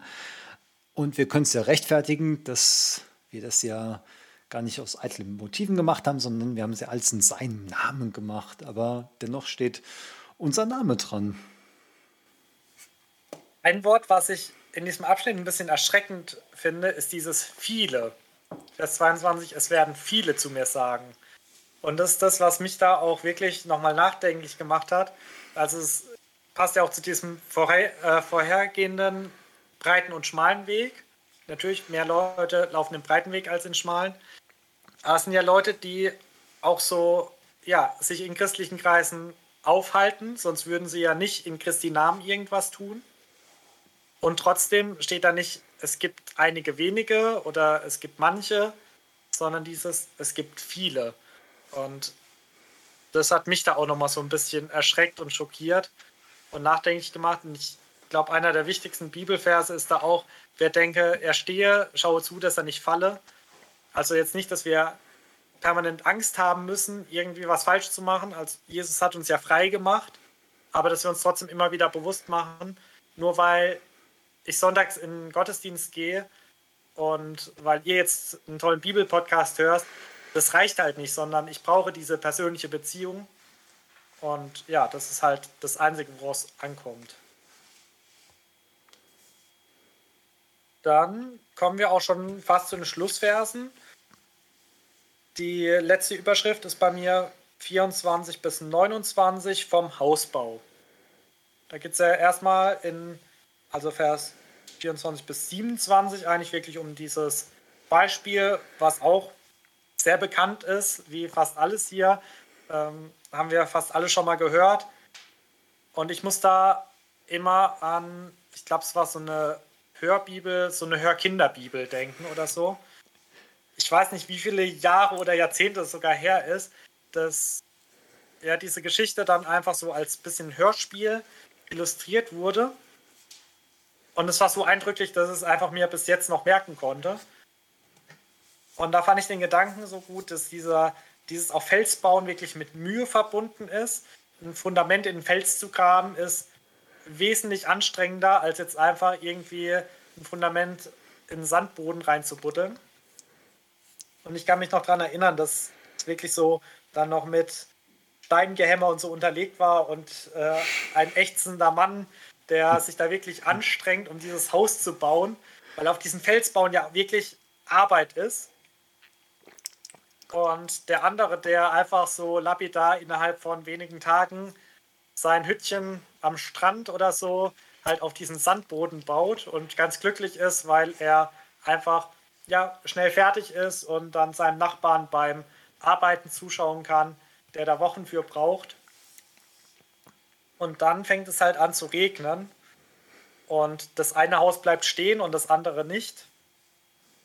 Und ich glaube, auch das ist halt mir im Kopf wieder so hängen geblieben, dass es auch wieder so ein Rückbezug auf diese Breite, auf den breiten Weg und auf den schmalen Weg ist.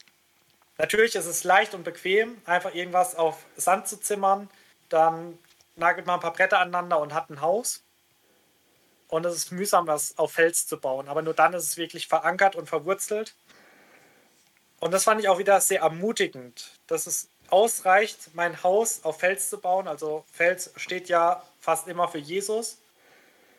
Also wenn ich mein Lebenshaus auf Jesus baue, dann muss es nicht schön aussehen. Das muss noch nicht mal komplett regendicht sein, aber es hat Bestand. Also egal, was ich da drauf baue, wie krumm und schepp das aussieht, wie löchrig das in manchen Sachen ist und dass da Wind durchpfeift und ja, wie gesagt, es kann unperfekt sein, aber es bleibt stehen. Und selbst in Stürmen, in Anfechtungen, also in Stürmen des Lebens, Anfechtungen, Not, Leid, bleibt es stehen, weil es auf das richtige Material, auf das richtige Fundament gebaut ist. Und ja, der andere, der kann noch so ein schönes Haus bauen, es kann von außen super aussehen, aber es kennt wahrscheinlich auch jeder von uns, egal was wir uns im Leben für Ziele gesetzt haben oder welche Ziele wir auch schon erreicht haben. Wenn dann Anfechtungen kommen, wenn Nöte kommen, denkt er immer so, wenn man sich einen super Körper antrainiert hat, ja, was für ein Fundament ist das? Wenn eine Krankheit kommt, ist der Superkörper auch hin. Oder spätestens, wenn das Alter kommt. Aber wenn alles, was wir auf Jesus bauen, das hat halt wirklich Bestand. Und da können Anfechtungen kommen, da können Krisen kommen. Ja, es gibt nichts Krisenfesteres als das, was wir auf Jesus bauen. Auf, auf jeden Fall. Also für mich persönlich muss ich zugeben, ist, ist dieses Gleichnis sehr, sehr überlastet. Ich habe es schon so häufig gehört in allen möglichen ähm, Variationen und manchmal hat es mich schon so ein bisschen gestresst, weil es sind jetzt wirklich nur ein paar Verse und gerade in Kinderbibeln oder so sind es manchmal halbe Stunde lang Geschichte, wo so viel dazu gedichtet wird. Deswegen fand ich das gerade so super amüsant, als du erzählt hast, dass du dir das noch so bildlich merken konntest, weil es offensichtlich trotzdem sein Gutes hat, wenn es äh, so ja wieder und wieder in einer sehr ausgeschmückter Form erzählt wird, weil es halt ja wirklich, äh, es ist ein Gleichnis, ne? Von dem her dürfen wir uns das wirklich bildlich vorstellen und, und wirklich übertragen. Und wenn man sich jetzt als, als Minecraft-Häuschen vorstellt, wo man ja auch weiß, dass Sand nicht super stabil ist, ähm, genau, einfach, einfach dieses Wissen, es kommt aufs Fundament an. Ein Ausleger, den ich ganz gerne höre, ist Ulrich Pazzani. Und der hat es mal beschrieben als das Lebenshaus. Ne? Unser, unser ganzes Haus bauen, äh, unser ganzes Leben bauen wir auf wie so ein Häuschen. Ne? Und die, die Frage ist, auf was für ein Fundament bauen wir es? Und ähm, er sagt dazu, wir bauen kein Schönwetterhaus. Ne? Klar gehen wir alle davon aus äh, oder, oder äh, hoffen wir alle, dass unser Leben ganz nett verläuft ne? und dass wir das so ein bisschen aus ein paar USB-Platten zusammenschrauben können. Aber ne, jeder, der schon ein paar Jahre länger auf diesem Planeten rumläuft, der weiß, ey, da, da kommen Stürme. Ne? Und da, da, braucht man zum einen ein solides Haus und irgendwann endet unser Leben auch und dann braucht man ein echt gutes Fundament. Ne? Also jeder, der schon mal auf dem Totenbett gelegen ist, was ja von uns bei niemandem der Fall sein wird, ähm, da kommt es dann wirklich nicht mehr drauf äh, an, aus was besteht ein Haus, da kommt es dann nur drauf an, aus was besteht ein Fundament. Und ähm, ich habe da total ans, ans Lohngericht denken müssen, ähm, weil das haben wir bei uns im Hauskreis häufig, äh, die, die, äh, die Gerichte Gottes, einmal das Strafgericht und einmal das Lohngericht, wo es dann auch heißt, ne, es, es kommt wirklich aufs Fundament an. Wer Jesus als Fundament hat, der kann darauf bauen, aus was er will, aus Stroh oder aus, aus edlen Materialien, aus wertvollen äh, Gesteinen und Gold. Ähm, und alle kommen sie in den Himmel. Der, der nur aus Stroh baut, zwar nur ja, halt aus einer verbrannten Strohruine, ähm, aber das aller, aller, aller Wichtigste ist, ist das Fundament. Und jeder, der schon mal irgendwas gebaut hat, weiß, ne, wenn, wenn das, das, die unterste Plattform nicht sitzt, dann, dann äh, ja, kannst du im Unwetter halt alles knicken. Und deswegen ist das Gleichnis einerseits so unglaublich greifbar und, und, und passend und andererseits halt auch so lebensnah und alarmierend, dass, dass man sich wirklich ja, hinterfragen muss, immer, was, was ist mein Fundament oder halt bewusst machen äh, darf, ähm, worauf baue ich mein Leben? Bin ich jetzt jemand, der sein Leben drauf baut, immer zu sagen, ja, Herr, Herr, ich mache alles in deinem Namen? Ähm, oder dass ich halt wirklich sage, ja, ich, ich mache es nach, nach Gottes Willen und mich da zurücknehmen. Und deswegen finde ich, sind es halt auch so geniale Schlussverse, weil sie die ganzen Verse davor so zu, zusammenfassen. Ähm, also alles, was sie davor hatten, von man, man äh, ja, soll die, die Mitmenschen mit denen umgehen, wie man selber gerne behandelt werden möchte. Und alles, alles, was wir davor schon hatten, das wird halt hier auf einen Punkt gebracht, nämlich auf das Fundament, auf dieses, wo, worauf stehe ich. Und ähm, genau, äh, wessen rühme ich mich? Dessen, was ich da aufgebaut habe, was ich da zusammengezimmert habe. Ähm, genau. Oder halt der, der eine Grundstein, der gelegt ist. Und das macht dann auch wieder demütig, ne? wenn ich weiß, ich, ich zimmer da mein, meine Hütte zusammen, aber darum geht es gar nicht im Großen und Ganzen, ne? wenn es hart auf hart kommt, ähm, selbst wenn alles zusammenbricht, ne? da unten, da ist ein festes Fundament und das ist einfach, wenn man das hat, ist es halt dann halt auch wieder sehr, sehr ähm, Gelassenheit spendend. Genau, und deswegen finde ich das auch für dieses Kapitel einfach wunderschöne letzte Verse. Also es kommen ja dann noch zwei. Ich weiß gar nicht, ob du, Jonathan, da noch ein paar Punkte zu hast. Da geht es nur um das Wirken der Bergpredigt. Genau, wie die Leute auf Jesus reagieren. Da habe ich jetzt kein, keine großen Notizen mehr zu. Ja, vielleicht noch ein kurzer Gedanke zu diesem Werksgericht. Da finde ich nämlich auch, wenn man dann nochmal den Bogen zu den äh, vorhergehenden Versen mit den Leuten, die Herr Herr sagen und so große Wunder vollbringen. Das sind vielleicht die, die ein tolles Haus haben, die ja irgendwas Großes aufgebaut haben, aber aufs falsche Fundament. Und das ist vielleicht dann auch einfach wichtig zu sehen, das sind die, die ja letztendlich dann doch gar nichts haben, weil der Sturm, also spätestens der, allergroße, äh, der allergrößte Sturm, der eigene Tod, dann alles ihnen wegreißt und ja, wie ich es ja auch schon gesagt habe, selbst wenn ich eine kleine Bruchbude zusammengezimmert habe, aber aufs richtige Fundament, dann werde ich wenigstens damit ins Himmelreich kommen und das ist ja das, worauf es ankommt. So ein bisschen wie der reiche Jüngling, ne? wer viel hat, dem fällt es natürlich viel, viel schwieriger, ähm, darauf dann nicht zu verzichten, aber das äh, als gering zu erachten. Ja, vielleicht nur halt da eher als ja, große Wundertäter, also Leute, die vielleicht nicht viel Finanzielles, aber die ja, Ansehen erreicht haben. Genau. Und dann zu den letzten beiden Versen habe ich auch nicht viel aufgeschrieben. Ich habe mir äh, unterstrichen, dass sich die Leute entsetzt haben, weil ich glaube, das ist auch das, was so die einzige angebrachte Reaktion auf die Bergpredigt ist. Wir haben ja jetzt in den letzten drei Wochen oder letzten zwei Wochen ja ganz viele gehört, wo Jesus das Alte Testament nochmal neu, äh, nicht neu auslegt, aber ja doch neu auslegt, göttlich auslegt, mit absoluter Wahrheit auslegt, sagt, wie die, die ganzen Gesetze wirklich gedacht waren, was sie bezwecken. Und das ist natürlich entsetzend. Also, ich hatte in, ich glaube, vor zwei Wochen gesagt, im Kapitel 5, so, die alttestamentlichen Gebote, die zehn Gebote, hören sich ja auch schon hart an, aber noch so ein bisschen machbar. So, ja, kein Ehebruch kriege ich hin, aber diese absolute Verschärfung, die macht es ja fast unerfüllbar, weil in irgendeinem der Punkte werde ich immer wieder fallen. Und ja, deswegen auch hier die Reaktion des Volkes kann ich sehr gut nachvollziehen, dass sie sich entsetzen.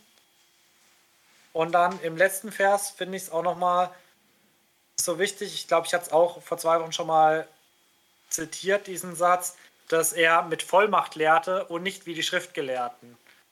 Und ich glaube, das ist auch so, ja, was aus mir immer wieder wichtig ist, dass wenn Jesus was sagt, dann ist es wirklich mit einer Vollmacht. Und ich finde es auch so faszinierend, dass es den Leuten damals auch schon aufgefallen ist. Dass er jemand ist, der eine Vollmacht hat und ich habe es ja auch schon gesagt, diese Art und Weise, als es Jesus nicht auf irgendeinen Rabbi zurückgreift für seine Auslegung, sondern dass er sagt, ihr habt gehört oder ihr habt, äh, euch wurde gegeben und ich aber sage. Und das ist wirklich was, ja, was Jesus vorbehalten ist. Also ich greife sehr gern auf Ausleger zurück, weil ich halt diese Vollmacht auch nicht habe. Aber Jesus hatte sie und hat sie und er kann einfach sagen, wie das wirklich gemeint ist, weil er Gott ist. Und das sind ja, wie du es ja auch schon gesagt hast, wunderschöne Schlussworte. Also einmal dieses, ja, auf Haus, äh, sein Haus auf einen Fels bauen, auf einen guten Untergrund, wirklich das machen, was Gott von uns will, seinen Willen gehorchen, so dass wir dann auch über seine Worte nicht entsetzen müssen, sondern dass wir uns an ihn erfreuen können. Ja, eine spannende Frage, die ich da auch finde, ist, was wohl die Pharisäer damals gelehrt haben. Wie die das ausgelegt haben, weil wir kennen jetzt halt die Bibel, wir wissen, was, was Jesus damals gesagt hat. Und äh, ich weiß, wir werden nie die Antwort darauf äh, erfahren, aber ich, ich frage mich dann so, als was, was haben die Leute wohl davor gehört, dass sie jetzt von Jesus so, ja, wie es halt heißt, entsetzt waren? glaube tatsächlich, dass man das doch ein bisschen beantworten kann. Also ich jetzt nicht aus dem Stegreif, aber ich glaube im Talmud, also so der jüdischen Tora mit Auslegungsvarianten oder mit Auslegung, dass da ganz oft äh, Bezug genommen wird und dass da halt auch immer wieder Rabbis ihre Kommentare dazu geschrieben haben. Und wenn ich mich gerade richtig erinnere, war es dann auch so, je älter der Kommentar war, also je früher der Rabbi gelebt hat, desto gewichtiger ist es dann auch. Also, wenn du da mehr in die Tiefe gehen willst und mal rausfinden willst, was die Pharisäer so damals gelehrt haben, dann müsstest du ja irgendwo mal einen Talmud besorgen. Aber frag mich bitte jetzt auch nicht, wie das geht. Ja, aber vielleicht hat da ja einer unserer Zuhörer eine, einen besseren Plan von, wie wir zu der damaligen Auslegung kommen können. Ja, dann darf der uns da natürlich gerne eine Mail schreiben an buchbesprechung-bibel.gmx.de. Und wenn wir jetzt schon mal hier so einen schönen Schluss haben, wollen wir natürlich unsere drei Fragen nicht vergessen. Ähm, dann frage ich dich einfach mal, Richard, was ist denn dein Lieblingsvers in dem Kapitel? Ja, da habe ich mir ein bisschen schwer getan, weil es sind halt so bekannte Bibelstellen. Äh, die man, wie wir es ja schon hatten, aus den Kinderbibeln schon kennt. Und deswegen sind da sehr, sehr viele, sehr, sehr spannende Verse dabei. Aber ich habe mich für Vers 14 entschieden. Und die Pforte ist eng und der Weg ist schmal, der zum Leben führt. Und wenige sind ihrer, die ihn finden. Was ich an dem Vers so mag, ist, er spricht so meine persönliche Rebellion gegen das Establishment an. Ähm, ich bin generell einfach jemand, der gegen den Strom schwimmt, der immer ein bisschen anders ist, der dem nicht so wichtig ist, was, was andere von einem denken. Und deswegen mag ich diesen Vers so, weil, weil ich damit sehr wenig Probleme habe. Und es trotzdem halt ein, ein sehr wichtiger Satz ist, der ja ähm, genau hier, hier äh, sehr wichtig ist, wenn es darum geht, wie man sich in der, in, in der Welt äh, verhalten sollte. Und ähm, genau, deswegen mag ich diesen Vers einfach, weil, weil er so in, in, meinem Grundbedürfnis mir ein bisschen entgegenkommt, aber mich dennoch her herausfordert. Ne? Und ähm, gerade mit, mit diesem Autobahnbeispiel, was du vorhin gebracht hast, was ich wirklich äh, sehr gelungen finde, ähm, genau mich jetzt auch nicht darauf ausruhen lässt, zu sagen, ah ja, ich bin ja eh gegen das, was die anderen wollen, ähm, sondern mich auch trotzdem herausfordert. Und äh, das mag ich einfach in diesem Vers so sehr. Genau. Aber magst du uns noch erzählen, was denn dein Lieblingsvers ist? Ja, ich habe mir tatsächlich den letzten Vers rausgesucht, also Vers 29. Denn er lehrte sie mit Vollmacht und nicht wie ihre Schriftgelehrten. Hat vielleicht schon so angeklungen. Ich finde das so faszinierend und ich kriege da so Lust drauf, Jesus von Angesicht zu Angesicht zu sehen, weil ich wäre damals auch einfach schon gerne dabei gewesen. Also wahrscheinlich hätte ich mich genauso entsetzt wie das Volk, aber jemanden zu hören, der wirklich, dem man diese Vollmacht auch anhört oder ja anmerkt und wo man sich nicht wie ja, bei allen Auslegern immer die Frage stellen muss, was ist jetzt richtig, was ist falsch, sondern einfach ja, wenn Jesus da steht und du merkst einfach, jedes Wort ist richtig und jedes Wort kommt von Gott. Das finde ich so spannend und so faszinierend. Und deswegen mag ich den Vers auch so. Ja, dann kommen wir zur zweiten Frage. Und zwar die Frage nach der Frage. Hast du denn noch Fragen, den Text betreffend? Ja, wie es bei der Besprechung der Verse vielleicht schon angeklungen ist, habe ich diesmal mein Fragezeichen bei den Früchten gemacht. Also einerseits, wie man die Früchte gut erkennen kann und vor allem, wie das bei Leuten ist, die, oder dass ich der Meinung bin, dass eigentlich alle Leute sowohl gute als auch schlechte Früchte hervorbringen. Und wie das jetzt gemeint ist, dass ein fauler Baum keine guten Früchte bringen kann und ein guter Baum keine faulen Früchte. Und in der Realität sieht man eigentlich, dass ja, die meisten Leute beides hervorbringen und auch in meinem Leben sehe ich ja gute Früchte und auch schlechte Früchte. Hattest du auch eine Frage in diesem Kapitel? Ja, noch ganz äh, kurz eingehen auf, auf äh, deine Frage. Dieses äh, gut-schlecht. Ich kann mir gut vorstellen, dass wir ja als gut meinende Menschen sowas auch sehr schnell in andere rein interpretieren, dass man dann eine Frucht vielleicht auch mal eher als, als gut noch auswertet. Ja, hat es ja gut gemeint. Ähm, oder umgekehrt, ah, den mag ich gar nicht, der hat es sicher nur aus Eigennutz gemacht. Genau, nur äh, so viel noch zu, zum Gedanken dazu.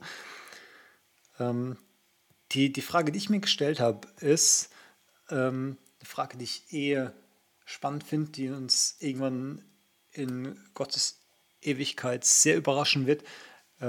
Entweder der Himmel wird unerwartet leer oder er wird unerwartet voll sein. Wir haben Hinweise auf beides in der Bibel und wie, wie wir auch schon ein bisschen haben anklingen lassen, gibt es ja Bibelstellen, die, die wir jetzt besprochen haben, die unglaublich einfach klingen, wo man, wo man denkt, ah ja klar, jeder vernünftige Mensch hält es doch sowieso ein.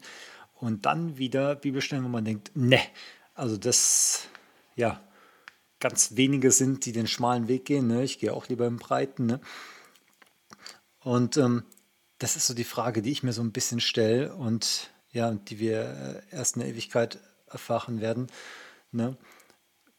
Wie, wie viel sind es jetzt wirklich? Ne? Also ein bisschen,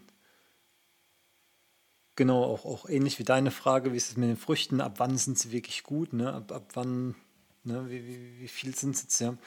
Ähm, schlägt, denke ich, in eine ähnliche Kerbe.